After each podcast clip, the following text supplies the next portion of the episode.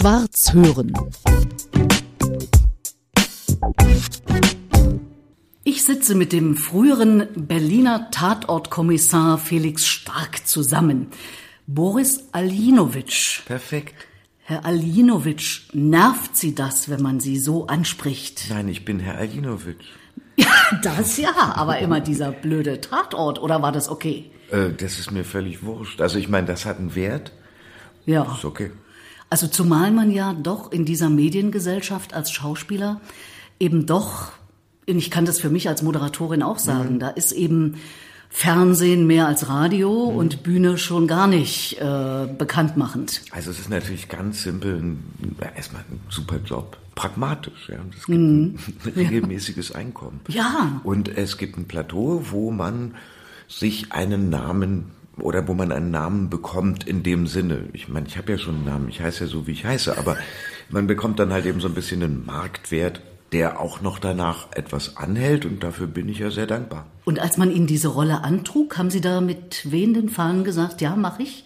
Oder doch drüber nachgedacht, dass es Sie vielleicht zu sehr festlegt, weil Sie sind ja ein Theaterschauspieler auch in vielen Facetten. Über diese Frage habe ich gar nicht nachdenken können, weil ich war erstmal verwirrt, dass die mich das überhaupt fragen und musste feststellen, ich hatte vielleicht zwei Tatorte gesehen in meinem Leben. Mich interessierte das gar nicht. Dann dachte ich aber, es ist ja ein toller Job, wer weiß, was da passiert. Die haben mich ja zu meiner Überraschung gefragt. Ich habe ja nicht damit gerechnet, dass die das ernst meinen. Das ist eigentlich toll, ne? Als Schauspieler ist das toll. Oder? Irgendwie schon, aber das dicke Ende kommt dann halt, weil es ist ja dann Arbeit zu leisten unter Umständen, die nicht voraussehbar sind. Und da muss dann der Schauspieler seine Arbeit machen. Und die haben Sie ja von 2001 bis 2014 gemacht. Ja. Ist ja eine lange Zeit. Ja. Ich habe alle Ihre Tatorte gesehen, weil ich gucke immer Tatort.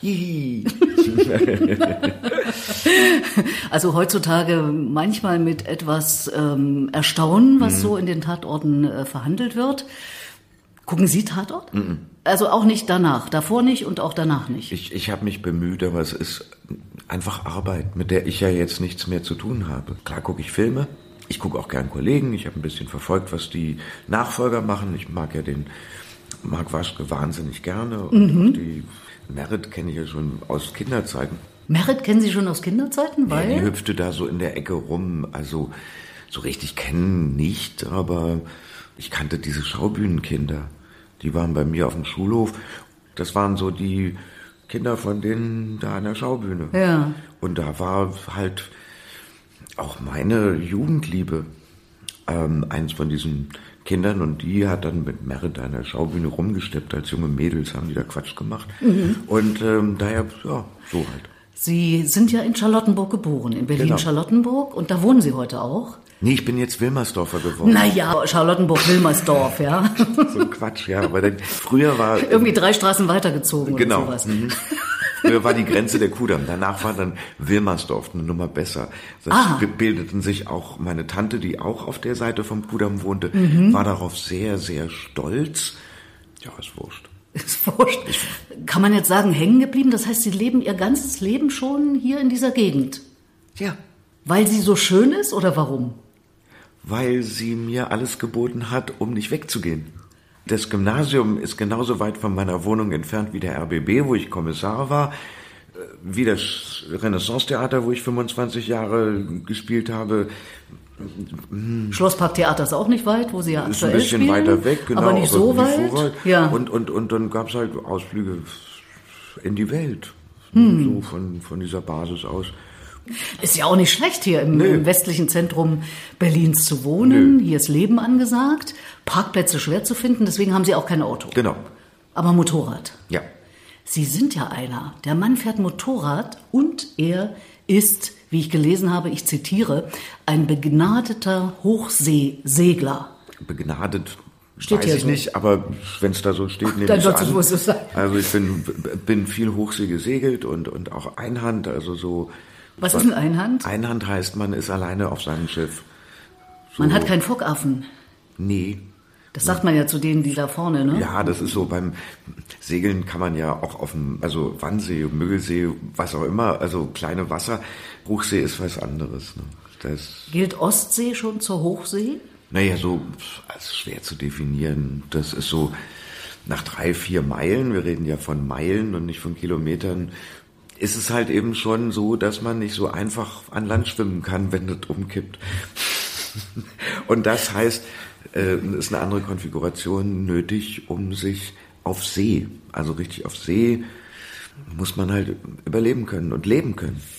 Wie sind Sie denn als Berliner überhaupt dazu gekommen, frage ich mich. Na, mein Vater kam ja von so einer kleinen kroatischen Insel, mhm. wo meine Mutter als Berlinerin mit ihrem kleinen Fiat hingefahren ist. Und ähm, da waren wir, als Kinder war ich da viel im Urlaub und hatte immer ein Boot. Immer, sofort, raus, Paddel, kleines Boot. Und da ist irgendwas wahrscheinlich verschaltet worden. Und hat Alinovic irgendwann gesagt, ich muss auf ein richtiges großes Boot. Und dann auch noch alleine. Dann kam halt eben Kind und, und so gemeinsame Urlaub und wir haben so Häuser zusammen gemietet, also mehrere. Und sind dann irgendwie an Strände gefahren und ich dachte so, entschuldigt, die besten Strände sind in Buchten und mit Steinen und, und wo man richtig schnorcheln kann und das Wasser, es ist nicht der Ostseestrand, interessiert nicht und da ist es toll, also so wie ich es als Kind hatte.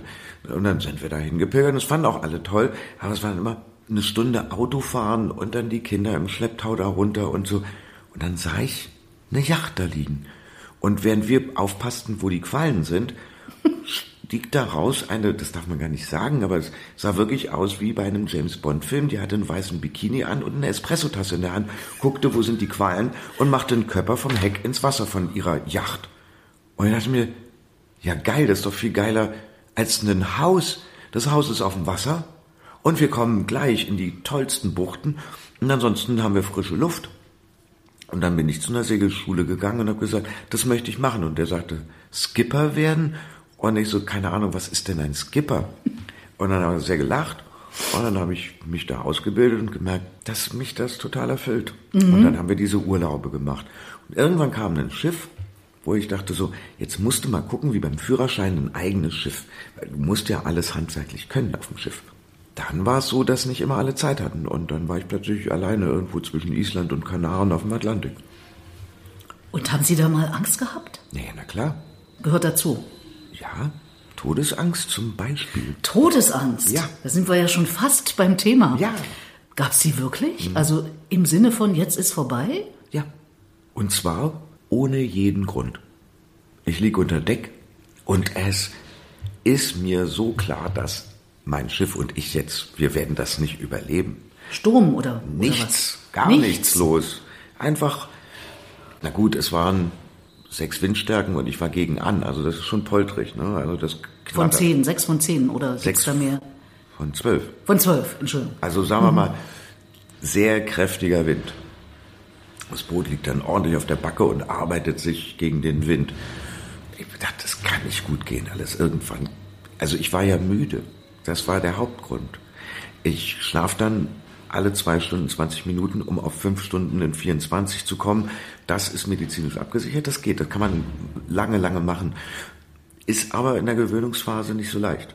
Und wenn es dann zu so einer totalen Übermüdung kommt, sagen wir mal ab Stunde 24 bis 30, mhm. wo man nicht richtig geschlafen hat, also auch nicht die fünf Stunden geschafft hat, so richtig, außer zu ruhen, dann hat der Körper keine Motivation mehr. Also so der einfache Adrenalinhaushalt, der ist dann nicht mehr ganz so funktional. Und was der Körper macht, ist das emotional ausgleichen.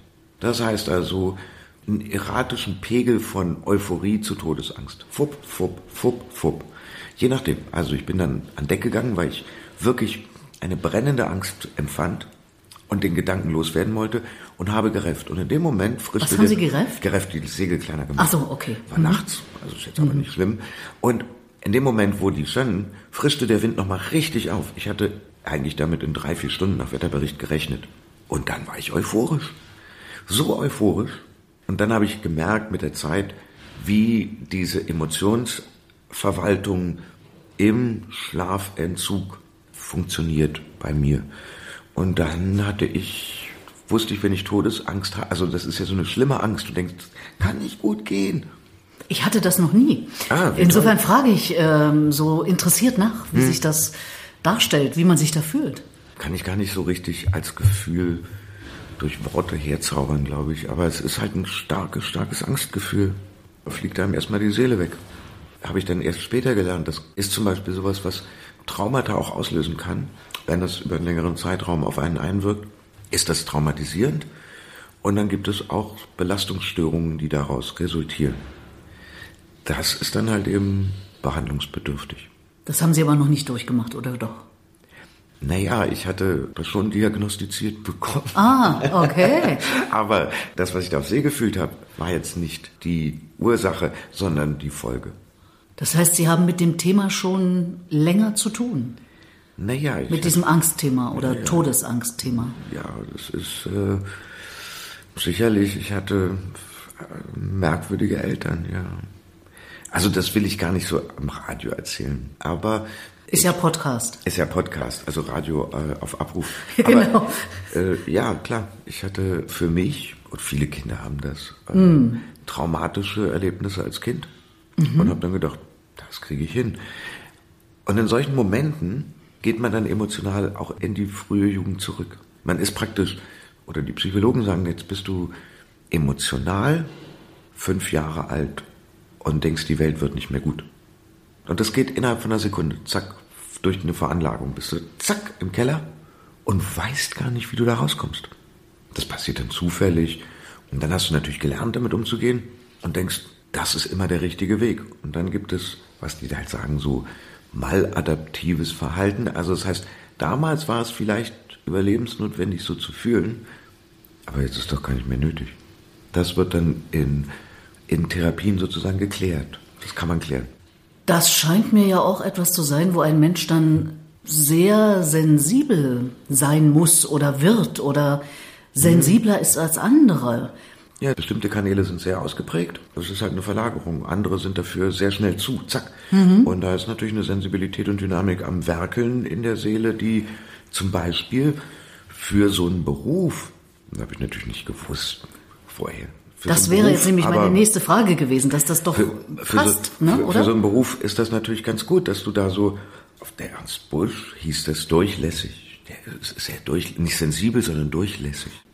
Nun ist nicht jede, sagen wir mal, talenterzeugende Verstellung in Form eines Traumas oder was auch immer wie, ja, immer ein Trauma, aber welche Ausprägung das nimmt, ob das eine, eine, eine narzisstische oder traumatische oder, oder eine Borderline, da, da bin ich auch kein Experte. Aber ob das so eine Ausprägung nimmt, die dann befähigt, sich vor Hunderten von Leuten zum Obst zu machen, das ist dann halt interessant, ja. wenn es darum geht, dass du sagst, ja, ja, das ist ja meine Taktik. Dann kommt aber jemand an und sagt, das ist ein Regisseur. In den meisten Fällen sagt, das steht hier aber ganz, im Text ist ein ganz anderes Muster von Fehlverhalten oder ungesundem Verhalten beschrieben bei der Rolle. Und das sagen auch die anderen Rollen aus. Du musst es ändern. Du musst es anpassen. Und natürlich zirzensisch, musikalisch gibt es auch noch Ansprüche. Und dann wird daraus eventuell ein Beruf, in dem man da arbeiten kann. Der ja bei Ihnen zunächst gar nicht angesagt war, wie ich gelesen habe. Sie wollten ja eigentlich Comiczeichner werden. Oder stimmt das gar nicht? Ja, das hat irgendjemand mal aufgeschrieben, das hält sich dann so. Ja, so ist das. Man Aber liest es dann, ja. Und Sie haben Französisch-Englisch studiert. An der FU hier in Berlin, an der Freien Universität. Genau. Das deutet ja noch nicht auf eine Schauspielerkarriere hin. Nee, das deutet vielleicht darauf hin, realistisch. Ich war im Immatrikulationsbüro. Das war der einzige Teil, den ich von der Uni gesehen habe. Und ansonsten habe ich oft Theater gespielt und halt gezeichnet für Geld. Dann, als die Mauer fiel und ich mir ausrechnete, dadurch, dass ich in der Werbung rumkritzelte, dass irgendein Beruf musste, das ist das Land der Führerscheine. Du brauchst einen Führerschein für alles. Und auch für Schauspiel. Und auch für Grafik. Und da, das können jetzt die Hörer nicht sehen, wo ich mit dem Finger, da ist noch immer die Mappe für die HDK damals. Die habe ich nicht abgegeben, weil die Schauspielprüfung lag davor und war erfolgreich. HDK, sagen wir noch, war die Hochschule der Künste. Genau. Jetzt ist es die Universität der Künste hier in Berlin, Mhm. damals in Westberlin gelegen, wo Sie ja geboren und aufgewachsen sind. Genau. Ja, und die Schauspielaufnahmeprüfung war erfolgreich und zwar an der Ernst Busch, Sie haben es schon genannt. Mhm. Das ist die Schauspielschule oder Schauspielhochschule Ernst Busch, Mhm. übrigens im Ostteil Berlins. Da waren Sie dann nicht mehr so nah dran in Charlottenburg beziehungsweise Wilmersdorf. Äh, Also es ist ja so, dass einen die eigene Heimat am meisten nervt. Und ich war ja gar nicht im Off-Theater. Also ich kann zwar die ganzen äh, Kinder da so teilweise von der Schaubühne und so und, und diese Schauspieler und was die da machen, fand es ja auch toll, ins Theater zu gehen und äh, Peter Stein Aufführungen zu sehen, unvergesslich auch tatsächlich. Die waren ja dann auch mit Tschechow beschäftigt die ganze Zeit und so elegisch und so. Hm. Und das dauerte auch ein Tschechow dauerte dann auch vier Stunden. Und war toll, aber na, jetzt dauert er zweieinhalb, der aktuelle. Genau, meiner dauert zweieinhalb. Und ich war aber mit Briten und Amerikanern im Off-Theater freakig unterwegs. Das ist eine völlig andere Sache. Die können sich das, äh, wie hier das subventionierte Theater ein Kulturgut ist, das seine eigenen Sachen macht, die müssen, müssen, müssen, müssen unterhalten. Und es gibt keine Ausrede, sonst ist der Laden dicht und alle pleite. Also haben die eine andere Form von Kultur im Theater. Bisschen. Die Leute, mit denen ich unterwegs war, äh, waren so eher so nicht elegisch. Also nicht künstlerisch. Und ich komme zu Ernst Busch und das, also ich war vorher in der HDK, also hieß die noch, hatte ja auch eine Aufnahmeprüfung. Und die habe ich auch bestanden gehabt. Und dann saß so ein, die waren alle so, es darf nicht gelacht werden. Und so. Und ja, was fühlst du denn? Ich fühle gar nichts. Ich mache meinen Job. Und, äh, ah, ja, und vor der Ernst Busch stand Svenny Lehmann, werde ich nie vergessen, rauchte eine Zigarette und sagte, hast du Prüfung? Ja, cool, viel Glück. Und das war der Ton, wo ich sagte, da bin ich richtig. Also das passte. Das passte eher. passte also da. die, die, seltsamerweise hatte der Osten mehr mit, mit England zu tun, als er sich dessen bewusst ist, für mich. Naja, außerdem ist es ja ein Name. Also an der Ernst Busch studiert zu haben, ist ja durchaus Hat einen besseren Ruf, klar. So ist es, wegen Ja. des Rufs. Und überhaupt, also ich kenne viele Schauspieler, die mindestens einmal bei der Aufnahmeprüfung durchgefallen sind an der Ernst Busch, wenn nicht mehrfach. Also insofern, das können Sie sich auf die Fahnen schreiben. Ja, ja, weder HDK noch Ernst Eben, Busch ist ja. auch nur im Mindesten auf den Gedanken gekommen, mich abzulehnen. so ein Quatsch. Aber nee, das werden wir auf die Fahnen schreiben. Ja. Ja, so, und dann kam viel Theater, Sie haben es ja schon erwähnt, äh, hier in Berlin, aber auch darüber hinaus. Dann kam der berühmte Felix Stark als alleinerziehender Kommissar im Berliner Tatort. Und jetzt ist, wir haben es schon angedeutet, Tschechow angesagt im Schlossparktheater Ja. bei Hallervorden. Und es ist grandios. Ah, toll. Ich war in der Premiere. ah, gut. Das ist ja wirklich auch eine ordentliche Rolle, ne? Da hat man ganz schön zu tun. Also hat ja auch mit körperlichem Einsatz zu tun. Sie rennen da schießend durch die Gegend. also nicht immer, aber äh, in, in bestimmten Ja. Szenen ist ja. Ja. ordentlich auch was äh, körperlich angesagt, ne? Oder ist das gar nicht das Anstrengende? Ist das Anstrengende was anderes? Jetzt haben wir Halbzeit von 40 Aufführungen und wir sind alle wirklich müde. Also den Tag über bis zur Auf- Aufführung. Das hat nichts damit zu tun, dass es körperlich anstrengend ist, sondern dass wir diese enorme Wachheit versuchen im Spielen, im besten Sinne des Spielens, sagen, das muss frisch sein. Das muss nicht reproduziert sein. Wir lassen uns aufeinander ein. Wir gucken, hören. Wir merken ganz genau, ob jemand richtig hört oder nicht. Und es ist als Ensemble eher gedanklich symphonisch, wenn man das vergleichen möchte. Also Symphonie würde ich höher setzen in, in, in seiner Komplexität, aber es ist ein Orchesterabend. Hm? Also, wir Also aufeinander hören. was Aufeinander macht der hören. andere da gerade in dem Moment und nicht, Genau. wie war es gestern oder ja, oder vorgestern? wie war ich eben oder wie bin ich jetzt, sondern das auseinanderzunehmen, sich gegenseitig aufzuladen und dann zu gucken, dass die emotionale Absicherung dessen, was dort in den Situationen passiert, was sich eben erzählt als Stück, dass das nicht an Authentizität in einem bestimmten Maße verliert, so artifiziell das ist. Auch, dass wir die Freiheit haben, bestimmte Emotionen zu hinterfragen von den Figuren und zu merken, so, jetzt wissen wir schon mehr über die Figur, als der Regisseur je wusste und wissen konnte. Das macht ja Freude. Ja, es ist wie Fingerspitzen müssen wach sein und wir müssen aufpassen, wo ist da welche Reaktion.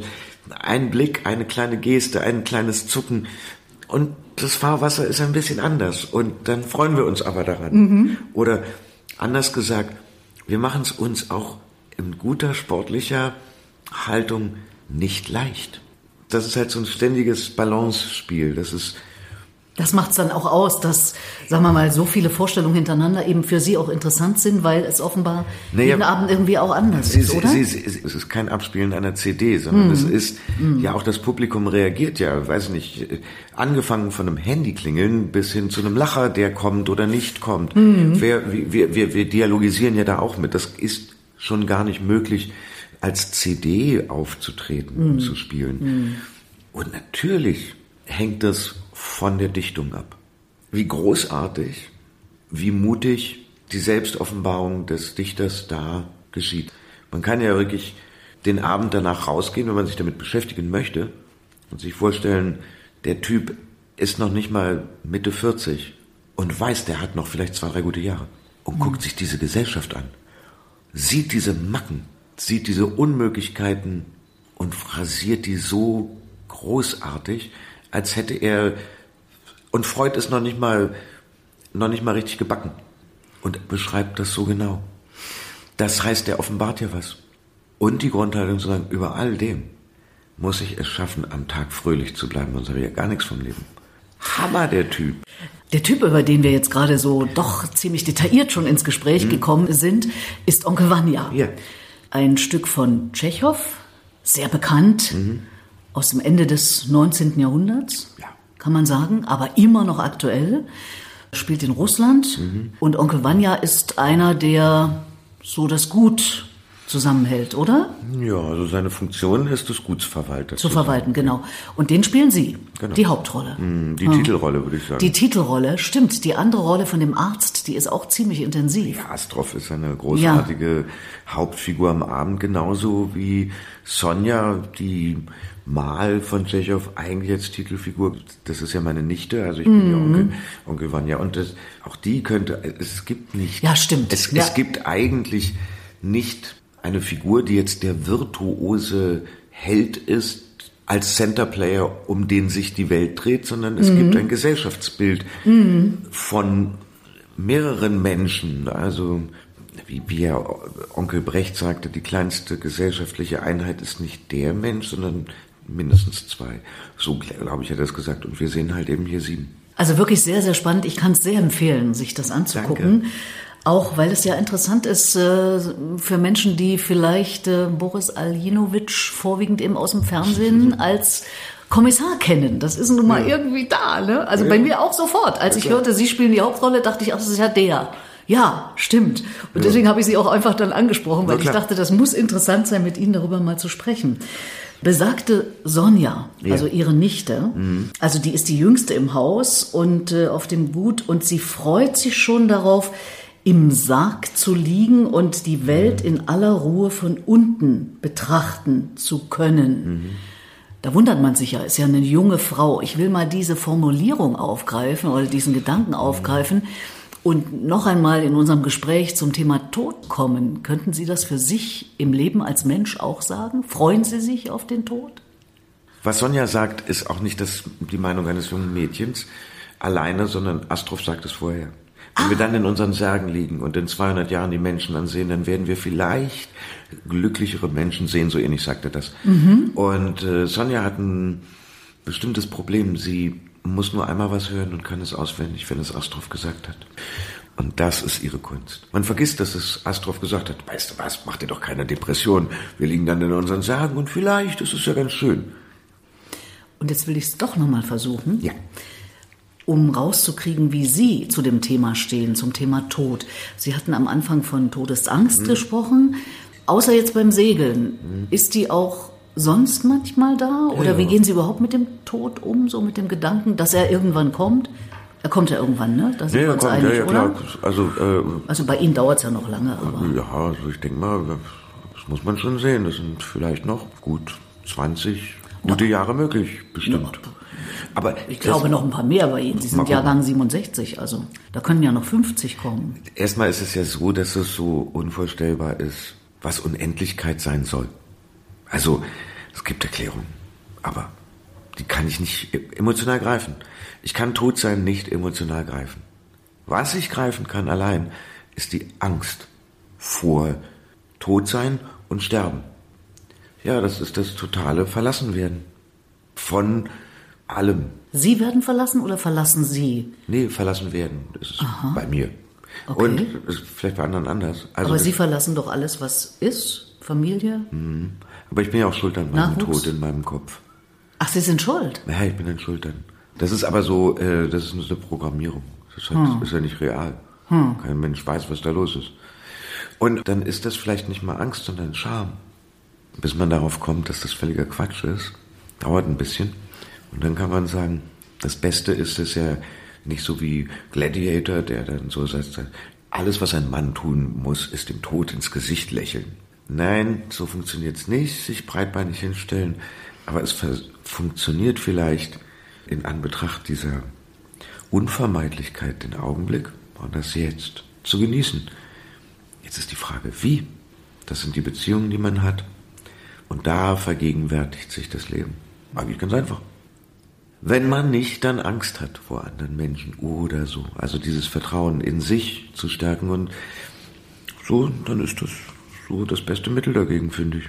Auch sehr gut, gern genommen, eine gut gelebte Sexualität. Mhm. Ganz simpel. Und dann ist es interessant, zum Beispiel neurologisch-psychologisch. Die sagen, was ist die Todesursache Nummer eins? Wann kommen alle anderen? Krebs, Herzinfarkt, bababababababam. Aber die Psychiater in den Kliniken sehen das ja sehr deutlich. Können fast alles an Krebs letztlich zurückführen auf psychosomatisches. Todesursache Nummer eins ist Einsamkeit. Und es gibt natürlich die Vereinsamung in der Beziehung selbst. Man mhm. meint in Beziehung zu sein. Und das ist das Härteste. Und das ist bei Tschechow so toll. Ja? Also was ist unsere Beziehung? Ja, ist meine Nichte. Aha, ihr habt also eine Beziehung. Nein, haben sie nicht. Sie fragen nicht. Sie haben eine Beziehung aufeinander. Mhm. Also. Sie sind de facto. Wir sind de facto. Und das sind alles Fragen, die hat der Tschechow sehr großartig und lustig beschrieben. Das toll. sind Sie in Ihrem Element. Ich finde den Abend toll, das macht Spaß. Das ist also, auch. Wir sind ja, ich fahre ja nicht wegen der Zuschauer ins Theater, sondern wegen meiner Kollegen. Aha. Also klar will ich die Zuschauer auch glücklich machen. Es ist toll, wenn die dann das feiern und, und mitnehmen. Klar, und ich äh, fahre auch wegen Geld dahin zur Arbeit. Ist ja ein Job. Klar, ja. muss ja arbeiten. Ist nichts Ehrenrühriges. Nö. Und ähm, mhm. das ist eine schöne Produktion. Ja, das stimmt. Kann ich Sie noch verleiten zu dem Gedanken, laut drüber nachzudenken, ob Sie sich schon über das Prozedere, was Ihren möglicherweise irgendwann anstehenden oder wahrscheinlich ja. irgendwann anstehenden Tod betrifft, mhm. Gedanken machen. Das ist meine Idee zum Beispiel, mich damit zu beschäftigen. Nun bin ich zehn Jahre älter als Sie mhm. und sage, okay, ich weiß, er kommt. Mhm. Und natürlich schieben wir das gerne raus, aber mhm. ich finde es inzwischen, seitdem ich mich intensiver damit beschäftige, unter anderem durch diesen Podcast, weil ich es im Kopf habe, mhm. kann ich das Leben noch mehr genießen. Ja. Ich kann noch intensiver Dinge machen und mache sie auch noch intensiver, was kaum noch geht, aber mhm. mh, ich nutze jede Minute, mhm. bevor dann etwas kommt, wo ich nichts mehr tun kann. Ja. So in dem Sinne. Allerdings, wenn es dann irgendwann in einem Zustand sein wird, mein Leben, wo ich sage, jetzt kann ich das alles nicht mehr machen, was ich machen mhm. will, dann will ich auch als selbstbestimmt Lebende mhm. meinen Tod selbst bestimmen. Ja. Ich hoffe, es gelingt. Mhm. Können Sie sich sowas vorstellen? Ja. Also ich finde das erstmal ein absolutes Grundrecht, wenn jemand weiß, also dass das Leben nicht mehr schön werden kann und sagt dann, möchte ich gerne gehen. Und ich bestimme es selbst. Und ich bestimme es selbst. Ja. Völlig richtig. Ich finde das auch ganz merkwürdig, dass wir also dieses Leid ertragen, wenn es dann palliativ wird, eine komische Pflicht sein soll. Natürlich ist es schwierig, die Rechtsgrundlage. Das kann ich verstehen. Aber letztendlich kann ich nicht verstehen, warum es da eine Diskussion gibt, die es Patienten im Palliativen, also nicht mehr kuratierbar, nicht gestattet zu helfen, das Leben an dem Punkt zu beenden, wo es abwärts geht, nur mhm. noch in Horror des Sterbens, Erstickens, Angst haben, Schmerz haben Ja. und natürlich in der Todesangst, die dann der Körper produziert, diesen Horror, der vollkommen sinnlos ist. Wenn jemand den Wunsch hat, das nicht durchleben zu wollen und dann zu sagen, das machen wir jetzt aber nochmal extra schwer, damit sich keiner die Hände schmutzig macht. Also ich wünschte mir für mich oder ich wünschte mir auch für Sie, dass da niemand ist, der sagt, nee, jetzt musst du da durch. Die Gesetzeslage ist ja noch nicht klar, aber das Bundesverfassungsgericht hat ja 2020 schon gesagt, da muss Ja, sich was ändern. genau. Und äh, zwar ist im Sommer das Gesetz zum assistierten Suizid, beziehungsweise die zwei Gesetzesvorschläge, die Ja. im Bundestag waren, noch nicht durchgekommen. Genau. Aber es ist ja was in Bewegung. Und letztlich kann mich ja keiner davon abhalten, dass ich es tue. Nö. Die Frage ist bloß, ob mir jemand dabei helfen darf. Naja, Und das- inwiefern. Es ist ja zum Beispiel so, dass die bestimmten Medikamente dafür ja verschreibungspflichtig sind. Ja. Und mit der Verschreibungspflicht hat man natürlich ein Rechtsproblem, weil das darf dann halt eben, also Dürfen nur bestimmte Ärzte, nur wenige. wenn Sie und ich an die Humboldt gehen und nochmal unseren Arztausweis erwerben nach 37 Semestern Studium, dann können wir an die Apotheke gehen und uns eindecken mit was wir wollen und das auch äh, verspachteln. Aber Ist mir zu aufwendig. man könnte drüber sterben. Das könnte sein. Und, und äh, ja, es gibt ja genügend vernünftige Ärzte, Menschen, die sagen, das machen wir so, dass es okay ist. Ja. Es gibt sehr, sehr gute Palliativteams. Sehr, sehr gute. Ja. Und die bringen jetzt nicht Leute um, sondern die begleiten sie in ihren Tod. Einerseits gibt es ja so eine moralinsaure Diskussion, die wir beide, wie der Hörer feststellen wird, überhaupt nicht interessant finden. Und dann gibt es halt eine rechtliche Diskussion, die immer wieder von diesem Moralinansatz verzögert wird. Hat ja auch gern so was Vorwurfsvolles, so, wieso will der aus dem Leben scheiden? Wieso kann der das selber entscheiden? Natürlich kann ich das selber entscheiden. Im kirchlichen Kontext kommt da irgendwo der Selbstmord einer Todsünde nahe. Den ganzen Quatsch, den will ich gar nicht durchdenken. Da kann man auch schwanger werden durch hingucken. Und äh, A Star is Born, das ist so alles. Also da glaube ich auch nicht, dass da irgendwie Petrosilius Zwackelmann irgendwie im Tod ankommt und sagt, Herr Jinovic, hier geht's weiter und zwar für ewig. Das glaube ich ja nun gar nicht. Es macht das Leben kostbarer zu wissen, dass es endlich ist. Schwarz hören.